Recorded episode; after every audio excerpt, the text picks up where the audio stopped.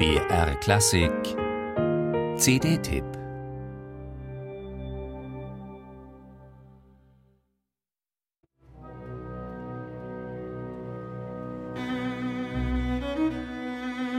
Endlich das Cello.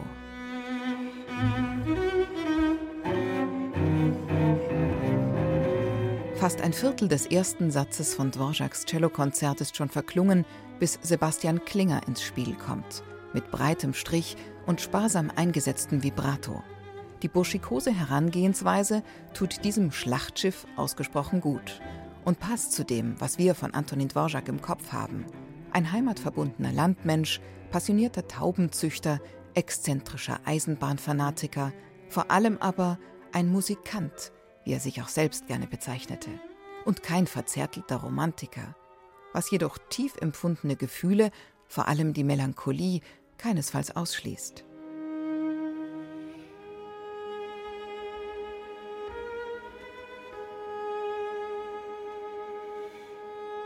Je öfter man diese Einspielung hört, desto mehr verliebt man sich in den Ton des Cellisten – das gefährlich Gnomartige und Näselnde, das so manchem Cello innewohnt, kennt er nicht.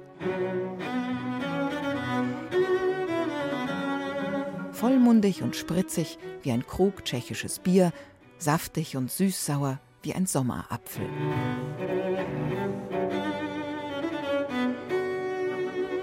Widmen wir uns dem zweiten Stück auf dieser CD. Da haben wir ein richtiges Kleinod, das Was für ein Glück gar nicht so klein ist. Sechs Sätze hat das Dumki-Trio von Antonin Dvorak. Jetzt heißt es Ärmel aufkrempeln, die Kapelle lädt aufmüpfig zum Tanz.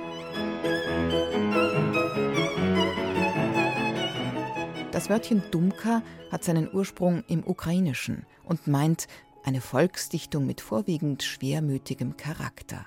Es ist, als ob sich die drei in tiefem Kummer suhlen, jeder für sich und doch so berührend beieinander.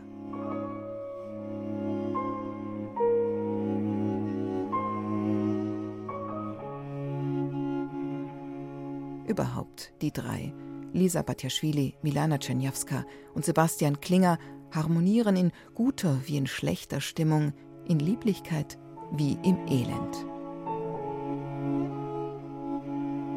Das aufmerksame Hinhören aber belohnt das Trio, mit harmonischen Überraschungen und einem Gefühl der Wonne.